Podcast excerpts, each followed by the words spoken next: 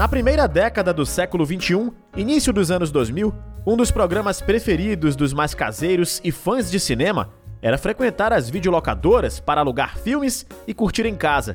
Quem nunca aproveitou a promoção, alugue no sábado e entregue somente na segunda? Ou nunca recebeu a advertência rebobine antes de devolver? Mas já no início da segunda década do século, o mercado de home video sofreu duros golpes por causa da pirataria e logo depois ainda teve a Padical, o fortalecimento dos serviços de streaming e da internet. Em Manaus, as locadoras fecharam, mas quem passa pelo Parque 10, bairro tradicional da zona centro-sul da capital amazonense, ainda encontra em uma das suas principais avenidas a Take Video. Porém, a última das moicanas vai fechar as portas. E é sobre a história desse lugar este episódio do podcast da CBN Amazônia, Pausa para o Café. Pausa para o café. Muito bem, vou conversar agora então com o Overlan Cruz, ele que é empresário do ramo de locadora de vídeos, inclusive já foi presidente da Associação de Locadoras de Filmes aqui em Manaus. Overlan, bem-vindo ao nosso podcast, o Pausa para o Café. Tudo bem? Como é que você está? Tudo bem, Rafael. Muito obrigado pelo convite. Bom, vamos lá, vamos bater um papo aqui sobre a Take Video que é sim um ponte, e eu posso dizer, me atrevo a dizer que cultural aqui da cidade de Manaus. São 23 anos no mesmo ponto, no Parque 10, no coração da cidade, um lugar super tradicional ali. E aí eu queria que você falasse um pouquinho da história da Take Video, Verlan, porque a gente costuma bater o olho na Take e pensar, nossa, último dos moicanos, fazendo referência a filmes aqui, porque é difícil ver outras locadoras pela cidade, não é isso? São 23 é anos naquele ponto. Conta um pouquinho dessa história pra gente.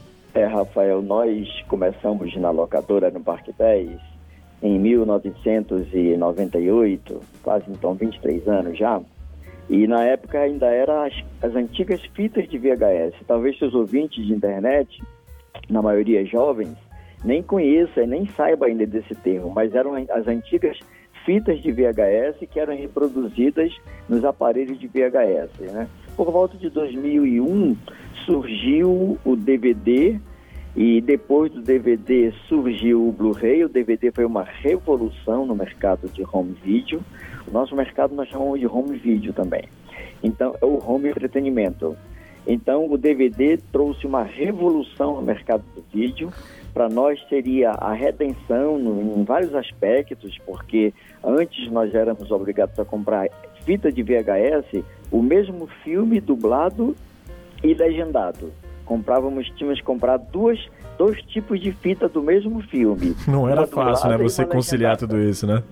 E hoje, quando surgiu o DVD, o DVD veio o mesmo filme, não apenas com dois idiomas, tipo o idioma original, se o filme fosse americano, seria o idioma inglês, e o dublado em português, mas viriam muitos outros idiomas, os filmes vinham com muitos outros idiomas, muitas legendas, e aí até serviu para muitos professores de idiomas usarem filmes como recurso didático. Então, o, o DVD foi para nós, representou para nós uma redenção e mal nós sabíamos que seria o motivo da nossa grande derrota, a, assim, a derrocada do, do, do ramo de entretenimento é, de locação de DVDs. Bom, eu quero falar sobre isso, claro, aqui no nosso Pausa para o Café, mas antes, eu ainda queria entrar nessa pegada mais afetiva da, da Take Video ali, da locadora, né? Porque, Overlan, eu lembro que locadoras de filmes eram lugares que reuniam a família mesmo, né? As pessoas iam no fim é de semana, principalmente no sábado ali, porque tinha aquela promoção, você aluga no sábado, só devolve na segunda, ou seja, fica com mais é tempo para assistir aos filmes. E tem uma memória afetiva muito forte, eu tenho isso, acho que muita gente que está ouvindo concorda de você pegar no fim de semana, poxa, vamos locar filme. Ia toda a família, a criançada escolhia os infantis, os pais, mães alugavam os filmes é, mais para adultos, enfim. Era uma coisa muito interessante, um programa mesmo, né? Inclusive, eu lembro que quando eu ia na Take aí, eu fui cliente seu aí na Take Video junto com a minha esposa. Obrigado. A gente ia alugar e aí, o funcionário da época, funcionário sabia os nossos nomes, a gente conhecia o funcionário, era uma coisa muito interessante, né? Eu queria que você falasse um pouco desse sentimento de point na cidade, né? De point em Manaus, porque fica ali no coração do Parque 10. É, o, o mercado de home video, as locadoras de vídeo, eles tem um diferencial em relação a qualquer outro ramo de negócio, porque a pessoa procura é, um comércio para atender a sua necessidade. No caso do home video, a pessoa buscava a locadora em busca de alegria, em busca de entretenimento. Então, a própria a própria, o próprio espírito do cliente é outro, é de buscar alegria, conversar, e, essa, esse atendimento era o que nós investíamos muito. Assim como você conhecia o nome do atendente, nós nos, nos esforçávamos para o atendente conhecer o nome do cliente e ali estabelecer um relacionamento. Né? Havia é, uma certa assessoria da parte do atendente e essa assessoria não era meramente técnica, mas, mas era uma assessoria de relacionamento. Então ficava uma coisa muito alegre. O, o, o, o ambiente de locadora é um, era um ambiente de alegria, porque nós dávamos a alegria do filme e o cliente vinha buscar a alegria do seu entretenimento. Então a locadora tinha essa pegada é de negócio legal, né? que é muito diferente de qualquer outro negócio. Você chega numa sapataria para comprar um sapato que você precisa, por exemplo, e lá você pode ter algum algum estresse, alguma coisa assim. Não acontecia isso com locadora. Só quando já tinham locado o filme que a gente queria. É. isso era muito engraçado. Né? Cadê, cadê o lançamento X? Não, isso aí já é. levaram, só tem essa outra versão aqui. É, era, era engraçado, né? Agora, a, a, a locadora de vídeo, Rafael, não era apenas uma fonte de entretenimento. A locadora de vídeo era também uma fonte de cultura. Porque no nosso caso da locadora, nós comprávamos os filmes de Hollywood, mas nós comprávamos também, e esse era o diferencial da locadora, o que tornou a Take a grande locadora de Manaus foi esse diferencial que eu vou lhe falar agora. Nós comprávamos também os filmes europeus, os filmes orientais. Ah, eu lembro. Tinha aquele acervo mais cult ali. Isso era muito legal. Porque era só ali que a gente encontrava mesmo. É, na hora de pesquisar então... um filme diferente dos blockbusters. Porque o blockbuster é legal, ele traz aquela diversão. Mas para quem gosta de cinema mesmo ali e tudo, né? Não que eu vou dizer que seja uma categoria especial de fãs de cinema, não é isso. Mas é que tem gosto para tudo ali. Para quem gostava daquele cinema mais alternativo, era muito legal a Take porque tinha realmente esse acervo. Eu lembro disso. É, esse conceito que você acabou de falar foi a chave da locadora. Né? Tem gosto para tudo. Então, as outras locadoras não compravam um filme cult porque não era famoso e, e dizia que as pessoas não gostam. Eu disse, mas quem disse que as pessoas não gostam? Eu resolvi começar a comprar esses filmes é, cult e hoje em dia, até hoje, muitos jovens, que nem você na época, que me encontram, diziam assim, seu Overland, a Take é responsável pela cultura cult de Manaus. Que bacana, que bacana. É que bacana, né? Que antes não havia isso. Agora, Overland, então... como é que tá a Take hoje? A gente sabe que é, infelizmente, é, a gente tem aí um, uma degradação do mercado de locadoras de, de filmes, né?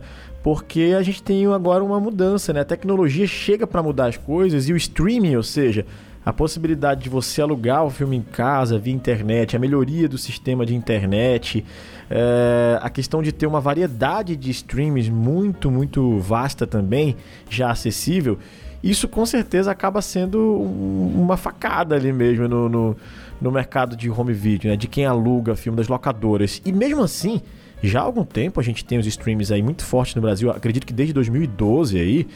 É, mas a gente tem, por exemplo, a Take até hoje lá no ponto. Quando você passa no Parque 10, tem lá a locadora. Eu queria que você falasse pra gente como é que tá hoje a Take Video, como é que tá sobrevivendo, se tem perspectiva de continuar, porque quando a gente olha realmente é, é, é incrível, é de surpreender. A gente fala, poxa, é o último dos moicanos mesmo. É, olha, Rafael, é, como eu te falei, é, quando surgiu a digitalização de filmes através do DVD, porque até fita de vídeo era analógico, né? Mas quando surgiu o DVD, para nós seria a redenção, e na verdade foi a derrota. Porque junto com a facilidade da era digital, veio também a facilidade na época de cópia, não havia streaming ainda na época, né? É, veio a cópia, a pirataria do filme. E a pirataria foi o grande primeiro baque das locadoras. Com a pirataria, o cliente final preferia ir na calçada comprar um filme de dois reais do que ir na locadora e, e alugar um filme. Mesmo sem aquela reais. qualidade de imagem, né? Que a gente sabe que Mesmo... aquelas cópias todas eram muito prejudiciais ali por causa é, da imagem e tudo mais. Som, imagem, né? Exatamente. Mesmo considerando isso, e, é, é, o cliente preferia, porque o cliente não tinha essa visão, né? Havia a falta de um apoio do poder público, já que o poder público também sofria com a pirataria, visto que a queda de movimento de locadora também era uma queda de arrecadação de imposto. Então, o poder público poderia e deveria, e sendo um crime de contravenção, seria uma obrigação, o poder público ter ajudado a gente no combate à pirataria. Ficamos sozinhos e sem recursos, sem poder colocar uma mídia na TV dizendo que a pirataria é, prejudicava é, não só o aspecto familiar de você estar tá ensinando para os seus filhos algo errado, como também prejudicava o seu equipamento, que, que, que, que o equipamento ao longo do tempo que é, é, queimava. Agora você chegou a ser presidente de uma associação de videolocadoras aqui em Manaus, né? Como é que foi a ação? Vocês conseguiram ter algum tipo de diálogo com o poder público realmente não, tive, não, não teve como ter força o movimento? Quando surgiu pirataria, nós começamos, nós nos reunimos e começamos a rodar, a procurar os, o, o recurso, ajuda no poder público. E sentimos que desordenado como estávamos não iria funcionar. Então nós reativamos a Associação das Videolocadoras de Manaus. E eu fui aclamado presidente dela. Tivemos estatuto e tudo, tudo certinho, CNPJ, e já como instituição, nós fomos procurar ajuda do poder público. E lamentavelmente não tivemos ajuda. Lamentavelmente não tivemos ajuda. Na verdade, é, o saldo da luta contra a pirataria em Manaus, que eu posso te dizer, foram duas ameaças de morte contra mim. Caramba, mas que coisa, né? É, Sinto muito por ter passado por isso aí com a sua família, isso é muito triste, né? Muito grave é, também. Porque, porque a, a população e o poder público é, assimilava ou aprovava a venda de filmes piratas, colocando a figura do vendedor que estava buscando o seu sustento. Isto não está de, de, modo algum errado, no sentido de que todos devem buscar o seu sustento, mas todos devem buscar o seu sustento na forma da lei, de uma, de uma forma que, que não, não, não esteja à margem da lei. E por trás do vendedor que estava na calçada vendendo pirata, havia o grande pirateiro, este que ganhava dinheiro. Entendi, entendi. Entende? Esse que é que estava atrás ali de todo, é... de todo o processo. Agora, Velan, você falou da pirataria é, como o início dessa derrocada. Quando foi que você sentiu que realmente que o bicho pegou? Que as locadoras iam fechar, porque a gente sabe que muitas locadoras fecharam, as grandes locadoras de Manaus todas fecharam. A gente vê a Take aberta ali. Quando foi que você viu? Foi com a chegada do streaming, com a popularização, com a melhoria de serviços de internet? Tu sabes, Rafael, aquele cavalo que é que é, é, é, é danoso, aquele cavalo que é, que é ruim mesmo, o cavalo ruim, ele te joga no chão e depois ainda te dá uma patada, não é isso? Puxa vida, é mais ou menos isso. Pois é, então o, o cavalo que nos jogou no chão foi a pirataria. E o cavalo que nos deu a patada foi o streaming. O streaming foi o golpe de misericórdia, o golpe final. Por quê? Porque a, a, as distribuidoras de filmes no Brasil são multinacionais. O coração deles não está no peito, está no bolso. Então, o que acontece? Com a queda do movimento de locadora, as locadoras começaram a comprar menos filme. E é interessante observar que nós não podemos culpar a tecnologia. A tecnologia, ela, a ideia é avançar cada vez mais. Mas dizer que as locadoras fecharam por causa da, da tecnologia é um engano. Na verdade, haveria e há ainda espaço para a tecnologia via streaming e locadora de vídeo é, trabalharem e funcionarem juntas. O que não houve foi uma ação ordenada para que isso ocorra. Faltou ação e planejamento de alguém intermediário entre é, a necessidade de se ter locadora numa cidade que é um ponto de cultura, de alegria, que é um ponto de até de recurso didático, porque muitos professores procuram locadora para ajudarem nas suas aulas. Então teria que ter havido alguém que ordenasse essas duas ações, esses dois ramos de negócio, a princípio que são mutuamente eliminados, mas que não são. Ambos os negócios poderiam funcionar juntos, mas infelizmente não houve essa coordenação e o poder econômico venceu. Hoje as locadoras estão asfixiadas porque é, elas não conseguem concorrer com o streaming, seja o streaming oficial, onde o cliente paga, seja o streaming pirata, onde o cliente consulta sites e assiste o filme que bem quiser. Porque até nisso a pirataria conseguiu se infiltrar, né? nessa questão do streaming também. A gente vê muitos sites hoje que são combatidos, inclusive, é, pela, pela força policial, né? Agora, Overlan, qual que é o futuro da Take, hein, meu amigo? A gente tem aí 23 anos de história 23 anos no mesmo ponto no Parque 10, ali numa principal, como a gente costuma chamar as avenidas de mais destaque, né, de mais passagem. É, isso é cultural também, né? Aqui em Manaus é incrível como a gente tem realmente essas particularidades aqui na cidade. E qual que é o futuro da Take, hein, meu amigo? Tá aberta ainda, a gente passa por lá. O que, que você espera ainda desse, estamos... desse patrimônio aqui da cidade? Perdão, interrompê-lo. Nós estamos, Rafael, funcionando ainda, né? E antes da pandemia, fevereiro, março do ano passado, nós funcionávamos pelo sentido do coração. Os clientes pediam, os clientes remanescentes, né? Pediam para nós não fecharmos, porque eles gostavam de chegar na locadora, ver a capa do filme, ler a sinopse, conversar, não é? Então esse ambiente agradável ainda existe hoje, não naquela intensidade, mas existe hoje. Então, é, os clientes pediam e nós ficávamos abertos apenas para atender essa parcela de público que gosta de locadora. É, no sentido de negócio, a locadora ainda existe já há muito tempo. Por exemplo, é, no sentido de negócio, assim, eu vou funcionar, vai trazer lucro, disto eu vou viver, não é? Eu vou reinvestir. E isso acabou há muito tempo. A locadora há muito tempo não dá lucro.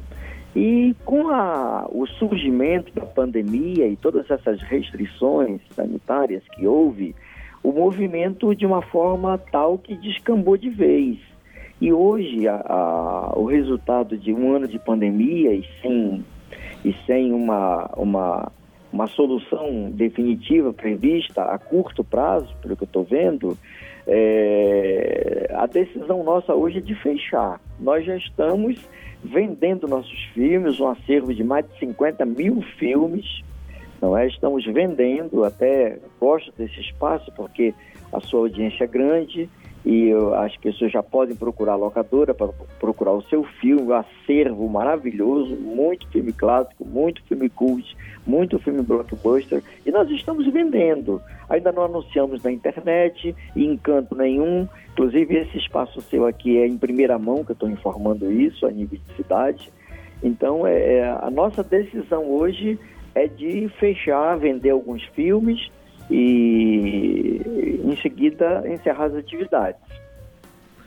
O Verlan, eu ouço isso com muita tristeza de verdade como um cliente lá e como alguém que gosta desse mercado de home video, aluguei muitos filmes, mas a gente está aqui para mostrar isso, para bater esse papo, falar um pouco sobre a realidade é, da Take Video das outras grandes locadoras. Para encerrar aqui, você tem notícia de outras locadoras na cidade de Manaus ou a Take Video é a última, como muita gente pensa? Olha, a informação que eu tenho é de que é a última, porque muitos clientes de vários bairros de toda Manaus. Hoje nós atendemos clientes de toda Manaus, desde a Zona Leste até Ponta Negra. E é consenso entre eles dizer que no meu bairro não tem mais locadora. Né? Então, se ainda existe alguma, ela funciona que nem nós estamos funcionando hoje, né? É, é, usando o nosso acervo como oferta de produto. Até a pandemia, eu, nós oferecíamos o nosso acervo e os filmes de lançamento que nós comprávamos. Com a pandemia, as distribuidoras pararam de fabricar filme, nós consequentemente paramos de comprar filmes por consequência e agora nós estamos trabalhando basicamente com o nosso tá acervo. E eu entendo que isto não é locadora de vídeo, entende? A locadora de vídeo pujante, como um mercado que oferece todas as opções para o cliente, é a locadora sim, que oferece o seu acervo, mas oferece também é, os filmes novos, que são os filmes que atraem os clientes. E que são esses filmes que erradamente são oferecidos no streaming, tirando a atenção da locadora. Overlan, muito obrigado pela sua entrevista. Conversei com o Overlan Cruz, ele que é empresário há 23 anos desse mercado de locadora de filmes. Foi presidente da associação aqui em Manaus das locadoras. Agradeço demais, desejo muito sucesso a você, meu amigo. Obrigado por compartilhar essa história com a gente. Rafael, eu te agradeço pela oportunidade. É uma alegria falar sobre locadora de vídeo e ao mesmo tempo uma tristeza de informar o encerramento das nossas atividades.